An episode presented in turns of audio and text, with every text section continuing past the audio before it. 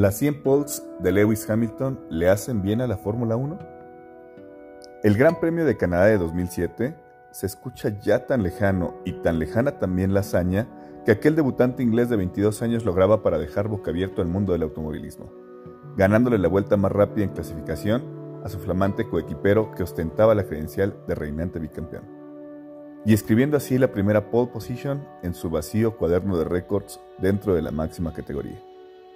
Hoy, 15 temporadas después, ese cuaderno de récords registra nada menos que 100 pole positions, una cifra que no tiene lógica alguna, una cifra fuera de toda proporción si consideramos que los otros dos pilotos que comparten el podio con Lewis tienen 68 y 65. Y a eso, sumemos que el piloto en activo que más se le acerca tiene 57, quien por cierto es el cuarto lugar de todos los tiempos.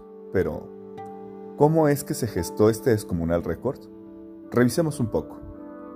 Hamilton debutó con McLaren en el 2007 y con ellos disputó seis temporadas, en las que logró la envidiable cifra de 28 pole positions. Desde 2013, en su estadía, el Mercedes ha acumulado los restantes 72. Con solo dos temporadas más, la cifra es casi triplicada. Sus temporadas menos fructíferas con McLaren fueron la 2010 y 2011, en donde solo logró una pole por año, mientras que sus peores temporadas con Mercedes-Benz la 2013 y la 2019 le trajeron 5 poles. Por otro lado, sus mejores temporadas con McLaren, la 2008 y 2012, le trajeron 7, mientras que la mejor cosecha estando en Mercedes-Benz la logró en la temporada 2016, donde se llevó la posición de honor en 12 ocasiones.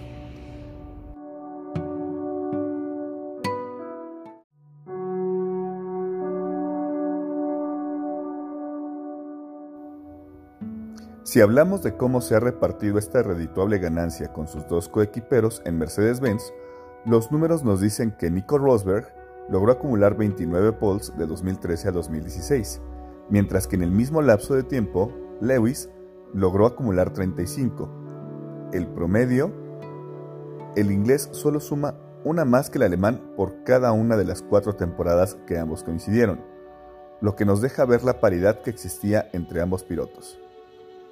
Con Botas, la comparativa no nos arroja nada, ya que de 2017 a la fecha, el finlandés solo ha acumulado 17 poles. El desequilibrio competitivo no tiene discusión al ver que Bottas suma un promedio de 4 poles por temporada, mientras que Nico sumaba 7.25 por cada temporada. Del 100% de poles que el equipo ganó por temporada entre 2013 y 2016, el alemán logró arrebatarle al inglés el 43% de las poles, mientras que Valtteri solo se ha logrado arrebatar por temporada el 23%.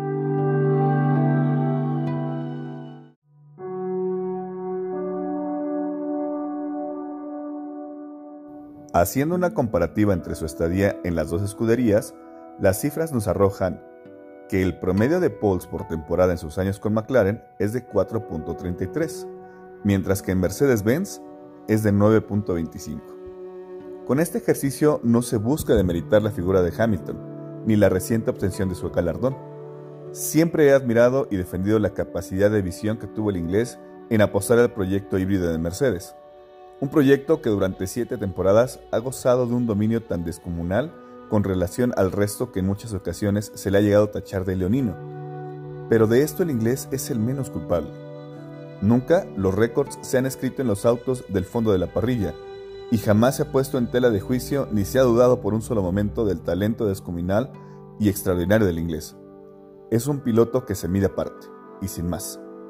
Está por encima de la media, lugar donde solo acceden contados pilotos de la historia.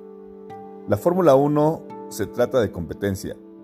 Y entonces, ¿qué o quiénes fallaron para que Hamilton lograra llegar al centenar de poles? ¿Fueron Ferrari y Red Bull, cometiendo errores como cuando tuvieron un auto medianamente competitivo? ¿Fue Mercedes, quien en su medio al no querer tener una segunda guerra civil tras el retiro de Rosberg, trajeron un piloto obediente que jamás opondrá un mínimo de resistencia? ¿O fue la Fórmula 1 y la FIA, al dejar pasar tantas y tantas temporadas, viendo ante sus ojos cómo un equipo domina todo sin hacer absolutamente nada por traer equilibrio, competencia y espectáculo. Sea cual sea la respuesta, el camino de Hamilton no necesita ser allanado.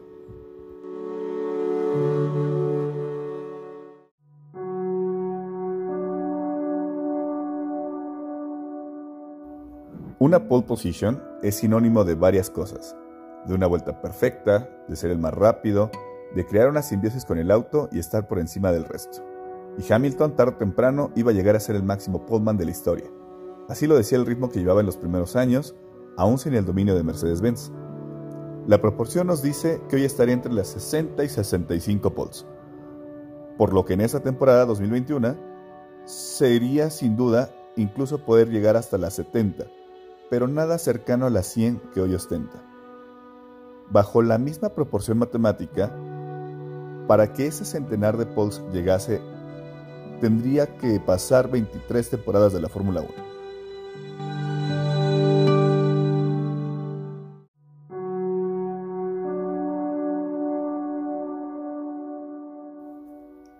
A todos los amantes del automovilismo, no dejan de impresionarnos cómo es que alguien logró llegar a 100 pole positions. Y la pregunta obligada es, ¿algún día ese récord caerá? Francamente todos sabemos que la respuesta es no. Y el motivo no es falta de capacidad de un equipo o piloto. El motivo es que la F1 y la FIA jamás se volverán a permitir un dominio de tantos años decantado a un solo equipo. Y otra pregunta sería, ¿qué representan las 100 pole positions de Lewis Hamilton para el aficionado? No otra cosa más que un sinónimo de disparidad y desequilibrio competitivo durante ocho años consecutivos. Ese es el motivo por el que creo que este récord no le hace bien a la Fórmula 1, porque durante los últimos ocho años la escudería Mercedes ha jugado sola. Esto es F1 en casa, nos vemos en la parrilla de salida.